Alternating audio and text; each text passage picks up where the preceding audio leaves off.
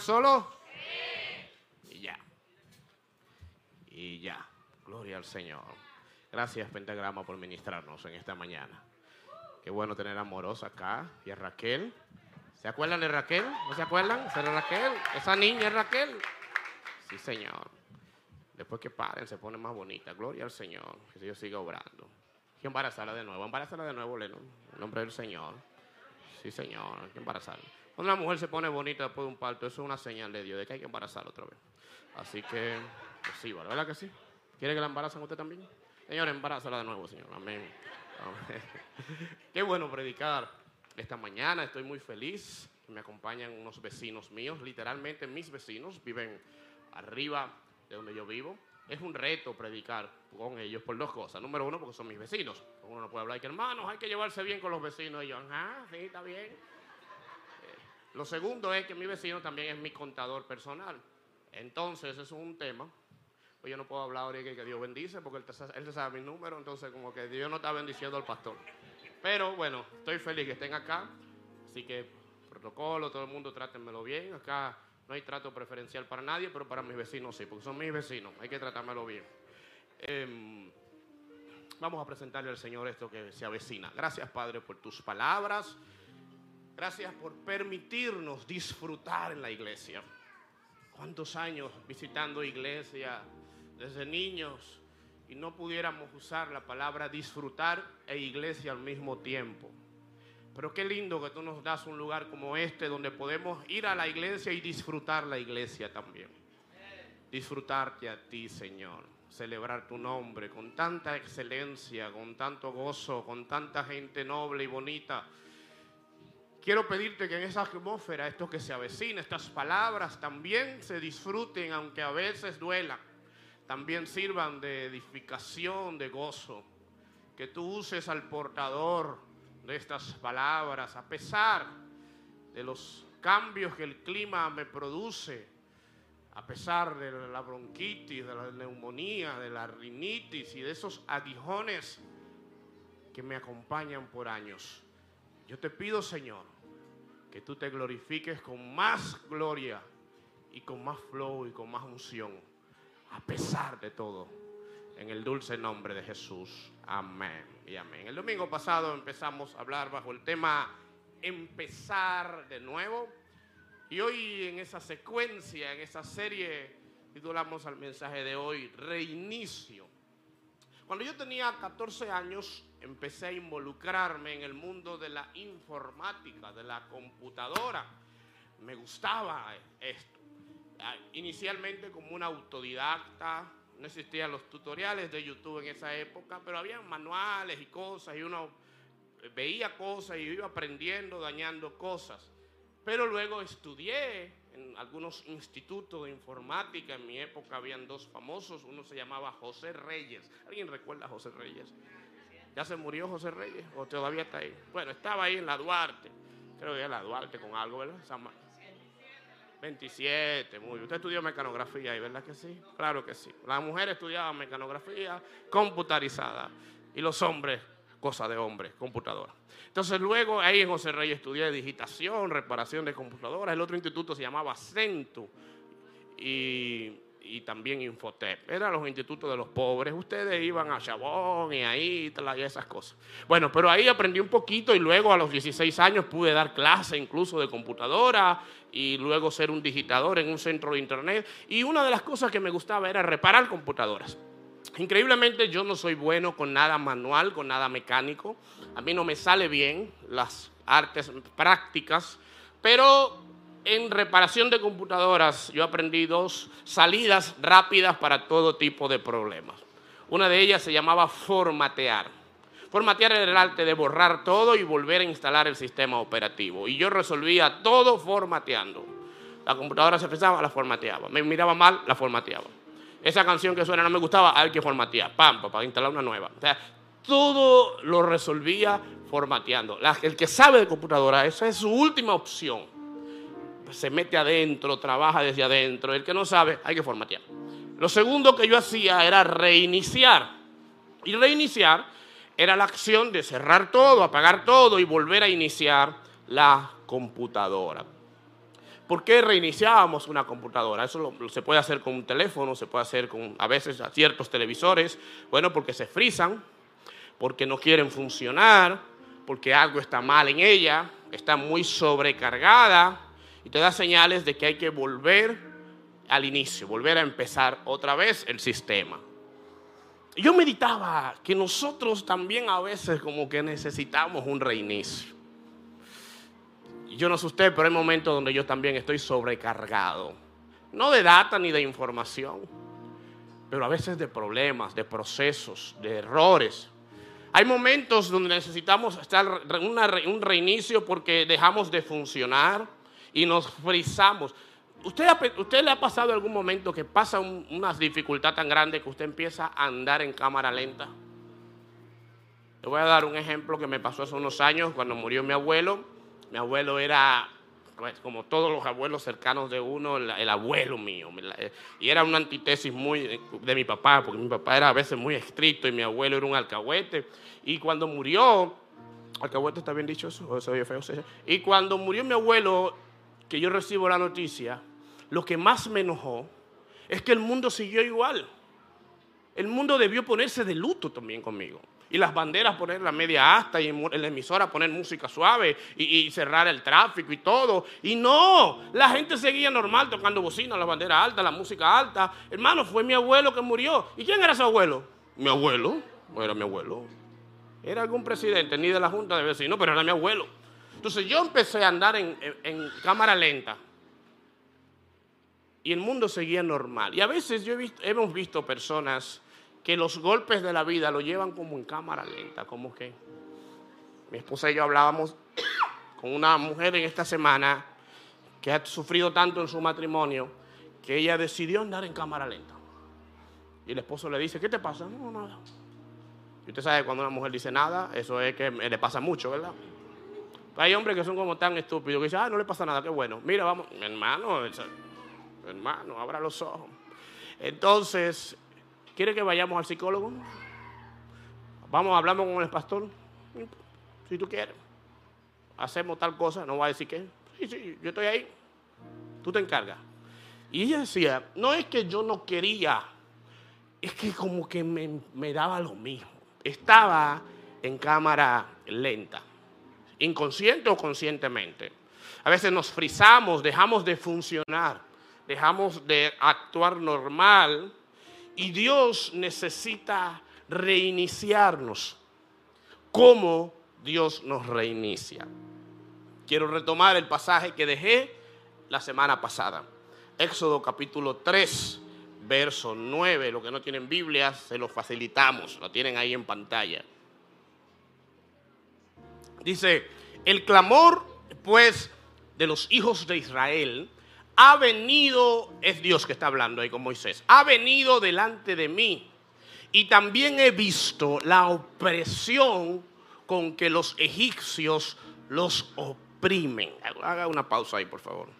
Dios le dice a Moisés, ya escuché el clamor, el lloro de mis hijos, las quejas. Y acabo de ver o estoy viendo la opresión que están pasando. Y tú sabes que a veces uno cree como que Dios no está viendo lo que uno le pasa. Y usted clama y clama y ora y llora. Y usted dice, me voy a volver pentecostal y voy a clamar más duro ahora. ¡Señor! Y usted tampoco ve que Dios lo oye. Y usted dice, ven acá, ¿será que Dios no se entera de lo que me está pasando? ¿Será que Dios no sabe cómo me trata mi esposo, mi esposa? ¿Será que Dios está tan enfocado en Ucrania y en Rusia que no está viendo mi hijo o no está viendo mi salud o no está viendo mis finanzas? Por Dios, están en rojo y el rojo se ve de lejos. Y Dios como que no está viendo nada y no estoy oyendo nada. Y Dios le dice a Moisés, yo escucho el clamor de mis hijos y veo la opresión que tienen. Que ellos crean que no está pasando es otra cosa, pero yo lo estoy escuchando y yo lo estoy viendo. Así que Dios le dice a Moisés, por tanto, ve y te enviaré a Faraón para que saques de Egipto a mi pueblo, los hijos de Israel. Entonces Moisés respondió y dijo, ¿quién rayos soy yo? Para que vaya Faraón y saque de Egipto a los hijos de Israel. Dios respondió, ve, porque yo estaré contigo. Amén. Gracias, hermano, que dijo amén por allá sin querer. Amén. Moisés estaba mal. Una secuela de errores tras errores había llevado a Moisés a un proceso de reiniciación.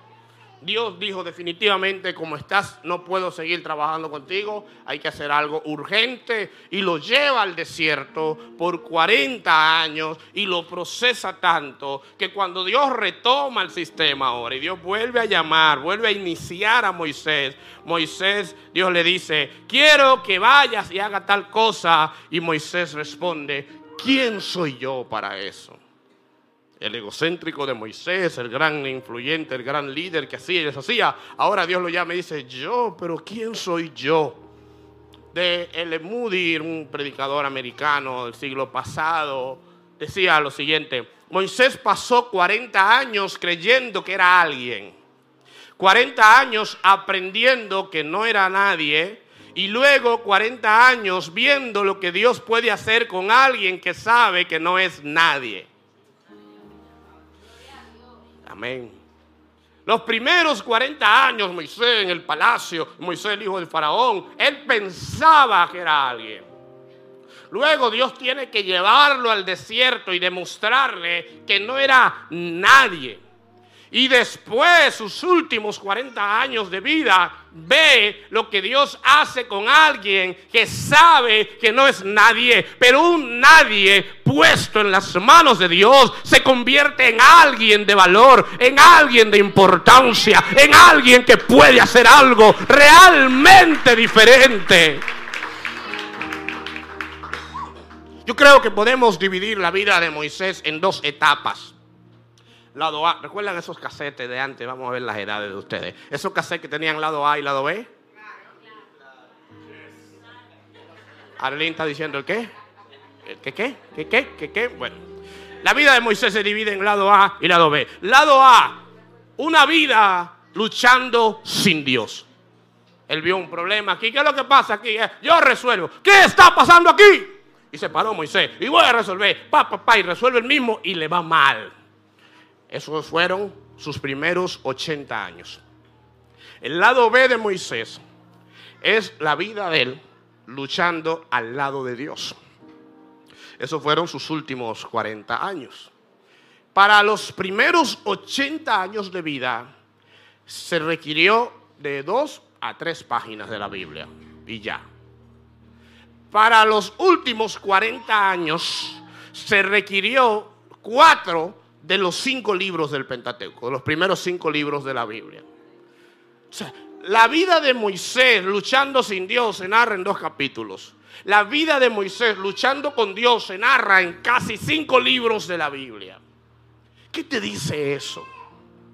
Que a veces nosotros creemos que hemos llegado tarde a Dios y que hemos desperdiciado nuestra vida y que ya no hay mucho que Dios pueda hacer con este gajo, con estos trapos, con estas sobras. ¿Qué puede hacer Dios cuando mi juventud, cuando mi vida la desperdicié lejos de Él en mis errores y en mi mala vida? Pero Moisés llega al Señor o, o por lo menos a trabajar de la mano de Dios con 80 años y de ahí en adelante lo que Dios hizo con él fue más glorioso que lo que él hizo sin Dios. Si tú pensaste que desperdiciaste tu vida y pensaste que tus años, tu juventud, tu fuerza, has eh, cometido errores tras errores y que ya no vale la pena, te tengo una buena noticia en esta mañana. Los años que se avecinan pueden ser más gloriosos que el desperdicio de tus años anteriores. Con Dios puede ser mejor dos años de tu vida que un siglo sin Él. Dame fa ahí, por favor. Vamos a cantar un siglo sin ti. Me, llegó a la mente mientras hablaba de esto. No, mentira. Ok, entonces, a veces uno siente que desperdició el tiempo. Miren, aquí hay una jovencita que se llama Mabel. Mabel es un personaje de la iglesia, un personaje tropical. Esos personajes que si usted la conoce nunca la olvidará. Usted podrá tener Alzheimer en 100 años y recordará a Mabel. Es intensa, es muy interesante. Mabel es, vive una etapa que en la iglesia le llamamos el primer amor.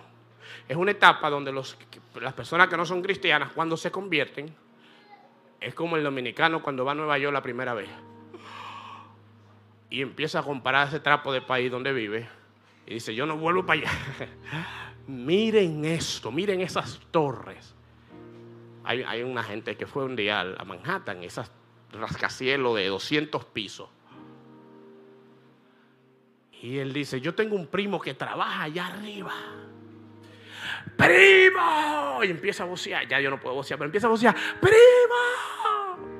Y un gringo que estaba ahí le dice, él no te puede escuchar. Yo lo voy a llamar. Y el, el gringo le saca unos binoculares para que él vea. Pues viejo, tú no sabes la distancia. Mira. Y cuando él se pone los binoculares dice, ah, primo, ¿cómo está? bueno, volviendo al mensaje. Mabel, Mabel viene a la iglesia y descubre el Evangelio y dice, wow, desperdicié 55 años de mi vida, ya dije la edad de Mabel, y tengo que aprovechar esto. Así que Mabel se levanta a las 5 de la mañana y lo primero que hace antes de darle un besito de buenos días al marido es ponerse unos audífonos. Y ahí pone audiolibros, pone prédicas, pone música cristiana, pone la Biblia en audio, pone los mensajes que se perdió y agarra y hace el desayuno a su familia y limpia y con sus eh, audífonos y agarra y se va al trabajo y se quita los audífonos en el carro porque lo va a poner ahora en el, radio del carro. Llega al trabajo, es una... ¿Qué creo que trabaja mal? Es enfermera. Llega al trabajo. ¿El qué lo es? Anestesiólogo, que es lo mismo, no hace nada. Llega al trabajo y, y se pone, que Dios me libre de necesitar uno. Llega al trabajo y se pone los audífonos, señores. Gracias a Dios es una de las mejores anestesiólogas de este país. Pero se pone y tú la ves operando a una gente y de repente dice aleluya. Y el paciente no está consciente porque si no dice me morí. Estoy viendo ángeles alabando al Señor. Y sale del trabajo y vuelve y se pone los audífonos y llega. Y yo tuve que sentarme con Mabel Digo esto con mucha confianza porque le tengo. Le dije, Mabel, tienes que bajarle un poco. Tienes que sentarte con tus hijos, adolescentes, un día y ver una película. No, pastor, yo no puedo hacer eso. Tienes que sentarte con tu marido, ir al cine, ir a un concierto.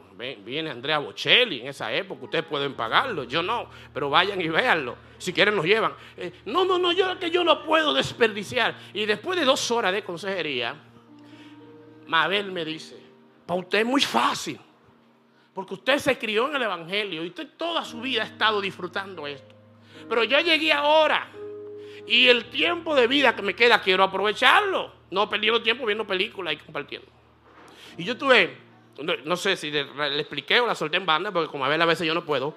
Pero esta mañana yo decía, hermanos, yo sé que a veces uno cuando descubre algo bueno, sea la paz en el matrimonio, sea la estabilidad emocional, espiritual, sea en el Evangelio, uno dice, rayos, ¿cómo es posible que desperdicié toda mi vida? Y ahora, los dos o tres años que me quedan, ¿qué va a pasar? Moisés nos enseña que en el Señor usted siempre tendrá más futuro que pasado. Usted siempre podrá disfrutar, aunque sea poco tiempo, la intensidad de la bondad de Dios en la época en la que usted está viviendo. Moisés le dice, Señor, ¿quién soy yo para hacer lo que tú me estás pidiendo? Él se sentía que no merecía ser llamado por Dios. Y yo he aprendido con los años que el sentirse inmerecedor del llamado de Dios es una señal de que Dios te está llamando. Cuando Dios llama a alguien, si, es merecedora del llamado, Dios lo procesa hasta que reduzca su sentimiento de merecerlo. Y cuando no lo merece, entonces Dios dice, ya estás capacitado para el llamado. Porque una señal de que Dios te está llamando es que tú sabes que no estás en la capacidad de hacer lo que Dios te está pidiendo. Si tú crees que lo puedes hacer sin Dios, Dios no te está llamando porque tú lo puedes hacer solo. Pero cuando Dios llama, suele reducir las posibilidades de que uno crea que puede. Moisés, antes del proceso, antes de ser reiniciado, era el que podía este Moisés procesado, cuando vuelve a iniciar de nuevo, dice, pero ¿quién soy yo, Señor? Yo no, hay más gente calificada, cualificada, preparada, yo no. Mas Dios le dice a Moisés, tú irás al rey de Egipto Y el rey de Egipto no os dejará ir, sino por mano fuerte. Por favor, repite esa palabra, mano fuerte. Sino por mano fuerte. Pero yo extenderé mi mano y heriré a Egipto con todas mis maravillas que haré en él, y entonces os dejará ir. Dios le da una alerta de spoiler a Moisés. Dios le dice, hijo, tú vas a ir, pero el rey no te dejará ir. No será fácil. Y he estado hablando de esto los últimos o los primeros tres domingos del año. Y no es que a propósito para asustarlo, para amenazarlo, para que usted se vaya en llanto ahora, hermano. El pastor insiste que será difícil. Pero cada vez que oro al Señor y voy al mensaje, vuelvo de nuevo al Señor a través de los pasajes a guiarme. No será fácil. Y Dios no se lo oculta a Moisés. Porque Dios no está interesado en engañarnos y en, y en ponerle maquillaje a la situación para que uno se la compre. Entonces Dios no le dice, no, mira, eh, tú sabes, hay cositas, pero, pero será, no, no, no, no, no, no será fácil.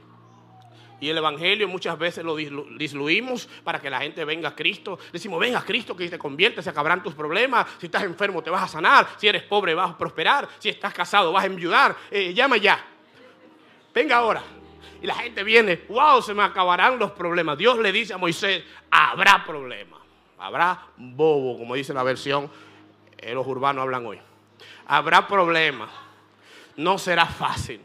Habrá sudor, lágrimas y sangre. Habrán batallas que tendrás que pelearlas en carne propia, que vas a sufrirlas, que te va a doler. Pero al final, lo bueno es que Dios le dice, obviamente Dios le dice eso, pero también le dice algo más. Le dice, pero mi mano fuerte la voy a extender y te voy ayudar. Es como que usted está viendo una película de, esa, de esos hombres que le dan un saco de trompa y patada. No sé si duro de matar, de Bruce Willis, ¿verdad? O, John Wick, ¿cómo se llama? Que le matan un perro. John Wick y mata a 200 gente por su perro. Usted ve esas películas donde usted sabe que le van a dar duro, van a sufrir. A mí me gusta mucho la de la venganza, Taken, como Taken, ¿verdad? Y el, pobre hombre ese en la segunda, creo que en la primera no le dan ni un rasguño, pero en la segunda le dan. Y usted sabe, mis hermanos, que en la película de tu vida, Dios te dice, te van a dar un saco de palo, vas a sufrir, vas a llorar, va a ser difícil, pero te tengo una muy, pero muy buena noticia. Al final de la película, tú terminas vivo, terminas bien, terminas victorioso, te vas a levantar, te vas a parar y vas a ser más que vencedor. Habrá crisis matrimoniales, sí, pero al final terminarás bien con tu matrimonio. Los hijos me van a dar carpeta, sí. Y en algún momento vas a tener ganas de agarrarlo y decirle, Señor, o tú lo llevas o yo te lo envío en el nombre de Jesús. En algún momento tus hijos, cuando son pequeñitos, bebés, ¿cuánto le ha pasado ahora que son padres de bebés? Usted dice, cualquiera se lo come. Te tengo una profecía para ti hoy. Cuando sea adolescente tú dirás, ¿por qué no me la comí? Debí haberme la comido con yuca, esta bendita niña malcriada que todo me lo contradice. Será difícil en alguna etapa, pero serán buenos hijos. Amarán a Dios, te amarán a ti. Habrán temporadas difíciles, pero luego algo va a pasar, se van a arreglar. Pero habrán golpes, sí habrá golpes. Entonces me gusta que dice Dios, pero mi mano fuerte para, para traerme, ¿puedo predicar con testosterona ahora? ¿Hay hombres aquí en esta iglesia? ¿Hay hombres? Hay hombres. Te voy a dar una ilustración.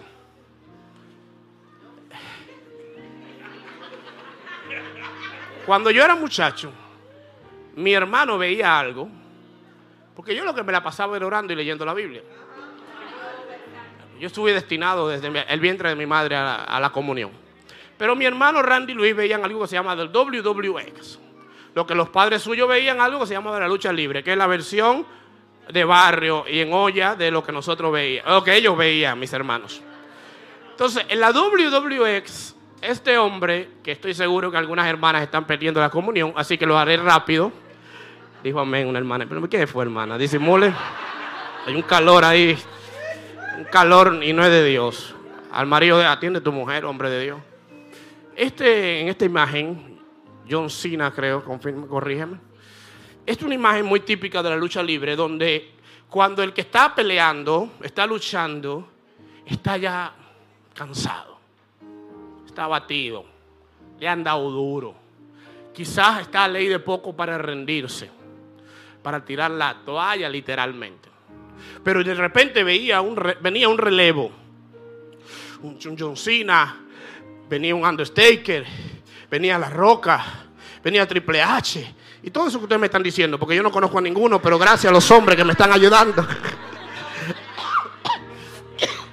y ellos le pasaban la mano y el que estaba en el piso lograba alcanzarlo y darle cinco. Y ahí venía el nuevo luchador y se tiraba y peleaba con unas ganas y una energía poderosa. Dios le dice a Moisés, habrá problemas, Faraón te lo va a poner difícil, pero al final mi mano fuerte se va a extender. Lo único que tú tienes que hacer, Moisés, dame esos cinco, déjame entrar a tu cuadrilátero, déjame entrar a tu lucha, déjame entrar a tu proceso, déjame entrar a tu problema, déjame entrar a tu matrimonio, déjame entrar a tu salud, déjame entrar a tus finanzas, déjame entrar a tu llamado, porque al final, aunque estés abatido, cansado y loco por tirar la toalla, mi mano fuerte se meterá. Y yo sí sé pelear, yo sí sé ganar, yo sí sé darte la victoria que no te merece, pero que conmigo es posible. ¿Qué respondió Moisés a esto? Si Moisés hubiese escuchado este mensaje, responde diferente. Pero han pasado cinco mil años y él no me conoce todavía, así que escuchemos lo que él dice. Éxodo 4:10. Moisés dijo a Jehová, ay Señor, yo nunca he sido un hombre de fácil palabra, ni antes ni después que tú hablas a tu siervo porque soy tardo en el habla y torpe de lengua. Eso no es verdad, porque si fuera verdad, él no dice tantas cosas para decir lo mismo. ¿Qué él está diciendo ahí? Que era gago. Y los gagos no dicen media hora que, yo soy tardo, soy gago. Y ya. Era tartamudo, según él. Dios llama a Moisés. Y lo primero que Moisés hace es poner sus peros. Y vemos un desfile, y no lo vamos a, leer porque se agotaría mucho tiempo, pero un desfile de excusas tras excusas. ¿Quién soy yo? La primera. Yo no sé qué nombre decir, Señor. Si me preguntan quién tú eres, ¿qué le voy a decir? En pocas palabras, yo no tengo Biblia, teología, historia. Elige a otro que sepa más. Luego dice, no me creerán, no tengo moral, no tengo testimonio, cometí muchos errores, elija otro intachable. Al final dice, yo no hablo bien, si hay que hablar, se me traba la lengua y digo cosas que no duro media hora, elija otro que hable bien. Moisés le saca una lista de excusas al Señor. Y yo creo que muchos de nosotros, cada vez que Dios nos llama, perdemos demasiado tiempo excusándonos yo soy muy joven. Yo soy muy viejo. Yo soy muy pobre. Yo soy muy rico. ¿Sí? Porque hay gente que, que cree que eso es un problema. Ojalá yo con ese problema. soy soltero. Yo estoy casado. Mi mujer o mi hombre no me va a dejar. Estoy divorciado. Soy muy débil. Soy muy sensible. Todo eso es para decir, estoy descalificado. Le traemos a Dios nuestra lista de excusas, de peros, para decir, elige a otro. No cuentes conmigo. No es que yo no quiera, es que yo no debo. No es que yo no pueda, es que no me siento apto ni en condiciones para hacerlo. Moisés puso muchas excusas para no hacerlo y a cada excusa Dios le dio una razón para sí hacerlo. Una de las primeras lecciones que aprendí en el ministerio y gracias a Dios que lo aprendí temprano, es que no siempre Dios llama a los preparados, pero Él prepara a los llamados. Dios no siempre llama a los calificados, pero Él califica a los llamados. Dios no siempre llama a los perfectos, pero Él perfecciona a los llamados. Dios no siempre llama a los que saben, pero en el camino los que no saben y obedecen aprenderán sabiendo lo que Dios quiere que ellos hagan. Tu inactitud no te descalifica, al contrario que te sientas descalificado, quizás es la razón por la que Dios te llamó. Pero poner tantas excusas es un error. Te voy a decir algo. Quizás Dios no cancelará tu llamado por tus excusas, pero perderás mucho tiempo. Perderás muchas cosas bonitas. Yo sé que hay cosas que Dios la va a hacer con todas y nuestras excusas, pero hay cosas que hubiésemos gustado haberla disfrutado antes y no perder tanto tiempo. Moisés pone su lista de excusas, de peros, de condiciones. ¿Y qué respondió Dios? Jehová le respondió. Moisés dice, yo no puedo porque yo no sé hablar. Y Dios le dice, ¿quién dio la boca al hombre? ¿O quién hizo al mudo o al sordo? Al que ve y al ciego. Ahorita en las ofrendas tuvimos ese ejemplo. Acá una hermana que ya no ve y un hermano que ve. No soy yo Jehová. Ah, es relajando para los que nos visitan, ella no es ciega. Eh, ahora pues, ve y yo estaré con tu boca y te enseñaré lo que hayas de hablar. Dios conoce tus limitaciones, pero también conoce el potencial que tienes en sus manos. Dios conoce tus debilidades, pero Él también conoce lo que puede hacer un débil en las manos de un Dios fuerte. Moisés le dice, yo no puedo porque yo no sé hablar. Y Dios dice, ¿quién tú crees que le dio la boca al hombre? ¿Quién tú crees que hizo al mudo, al sordo o al que ve y al ciego? No soy yo. Ve y yo estaré en tu boca. ¿Qué le está diciendo Dios? Si ese es el problema, yo te lo resuelvo. Ve. A veces, cuando Dios nos elige en medio de nuestras deficiencias, Dios lo que nos está diciendo es, en el camino te voy a corregir eso. Usted está diciendo, yo no puedo hacerlo porque tengo esta deficiencia. Y otro está diciendo, si te estoy llamando es porque en el camino puedo arreglarla. Pero nosotros no creemos que será posible y no queremos arriesgarnos. Dios conoce cuál es tu limitación y a pesar de eso te llamó. Ay Señor, mi problema es el dinero. Yo hice el dinero, dice el Señor. Eso no es un problema. No, mi problema es mi pecado. Yo te santifico. Mi problema es mi cobardía. Yo te doy el coraje. Mi problema es mi pasado. Yo hice la redención. Mi problema es mi falta de constancia. Yo hice la firmeza. No pongas más excusas. Deja que Dios se encargue. Pues a Él le sobra lo que a ti te hace falta. Entonces deja las excusas. Y recibe la invitación. Él te está invitando. Yo siempre he dicho que cuando Dios nos llama a algo, el que no quiere hacerlo pone excusas y el que quiere hacerlo pone acciones, la forma de hacerlo. Dios llama a Moisés, puso tus excusas, Dios lo ayudó, le proveyó a su hermano para que lo ayudara a hablar. Y cierro con tres cosas que aprendió Moisés en su reinicio y que te van a servir a ti si vas a empezar de nuevo hoy. Número uno, Moisés aprendió la certeza de que Dios estaba con él. Empezar de nuevo es bueno, pero empezar seguros de que Dios está con nosotros es glorioso. Y en este nuevo reinicio tú tienes que estar seguro de que no solo estás empezando de nuevo, sino ahora con Dios a tu lado. Moisés dijo, yo tuve muchos años luchando sin Dios, no me fue muy bien, ahora lucho con él a mi lado. ¿Y saben qué pasó con Moisés? Se convirtió en la referencia de la compañía de Dios.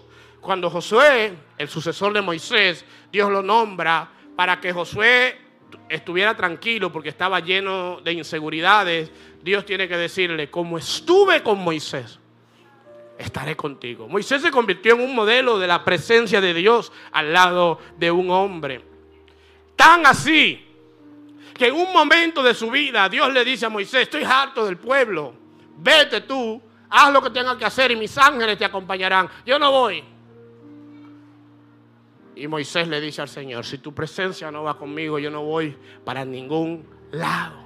Moisés ya sabía que no hay nada, no hay proyectos, no hay nada que se pueda hacer si Dios no está al lado de nosotros. Mis hermanos, la meta en este reinicio debería ser que la gente diga, quizás él tuvo sus defectos o ella tuvo sus faltas o cometía errores, a veces dudaba, a veces fallaba, a veces caía, pero hay algo que nadie puede dudar. Dios está con él, Dios estaba con ella. Es evidente que Dios estaba a su lado.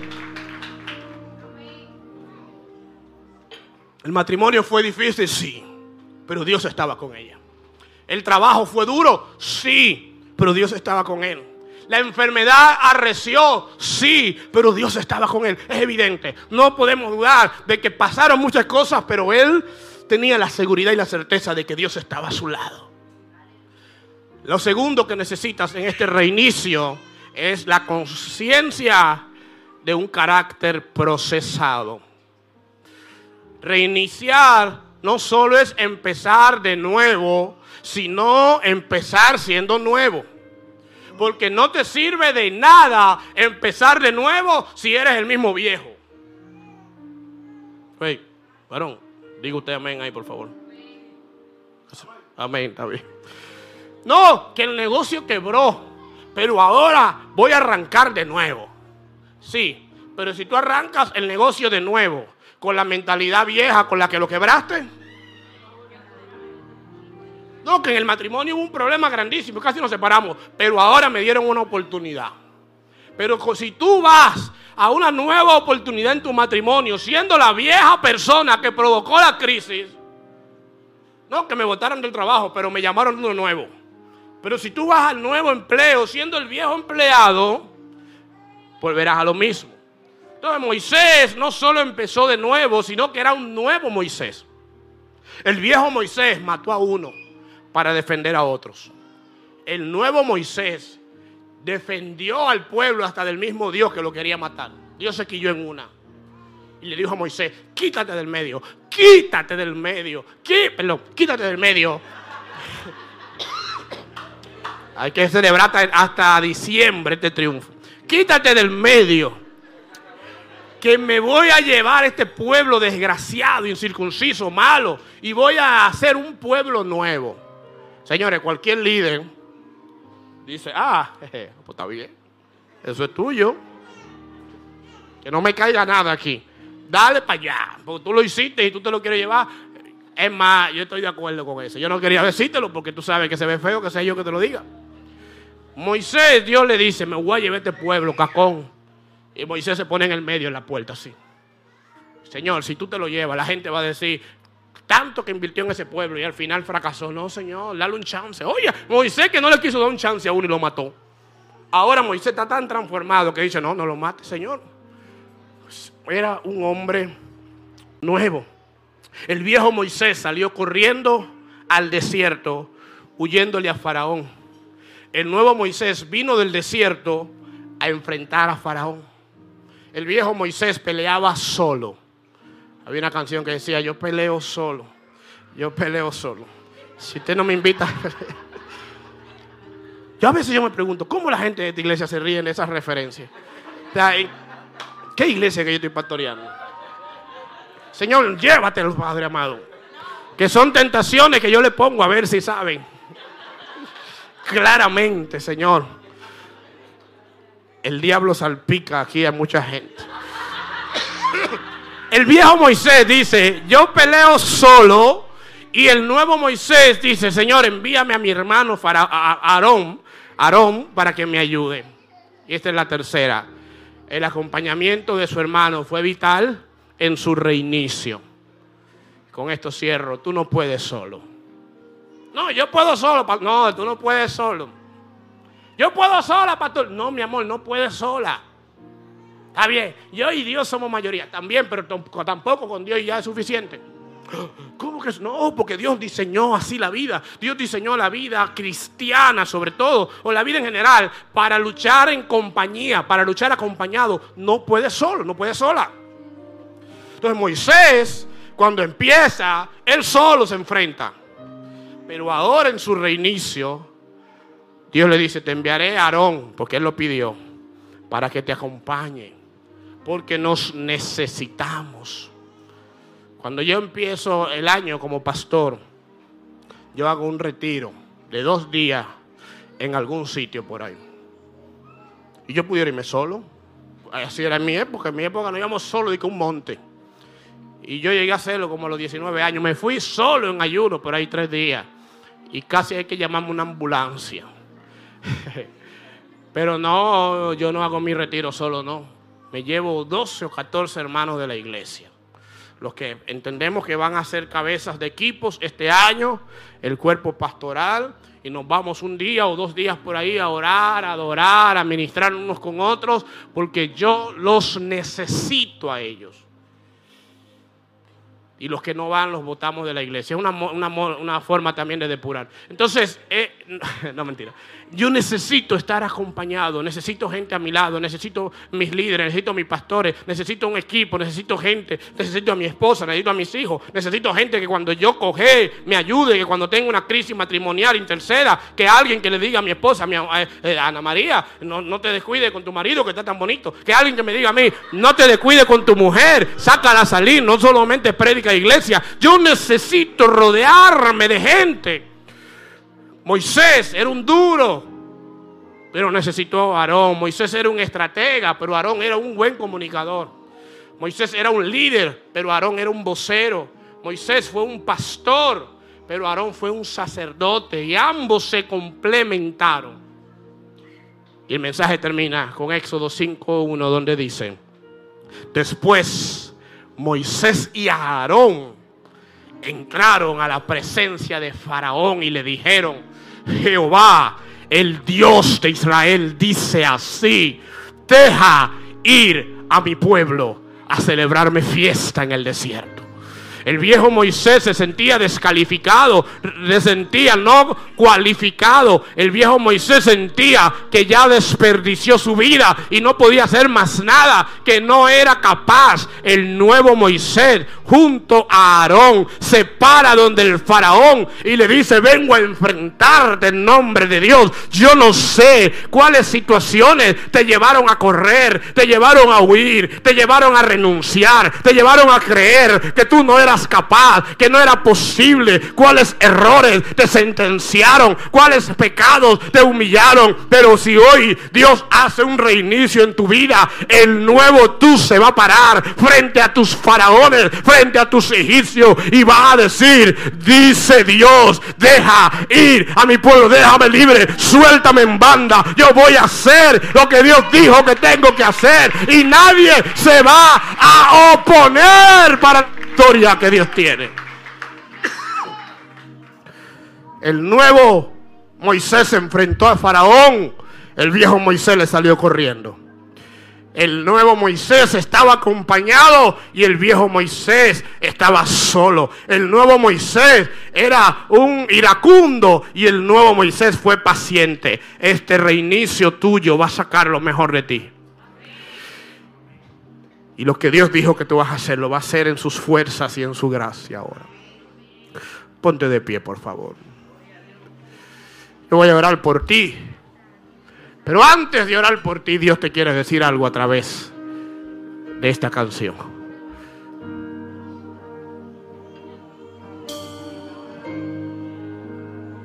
Gracias por estar con nosotros. Te esperamos en nuestra próxima reunión. Encuéntranos en las redes sociales como Nuevos Comienzos RD.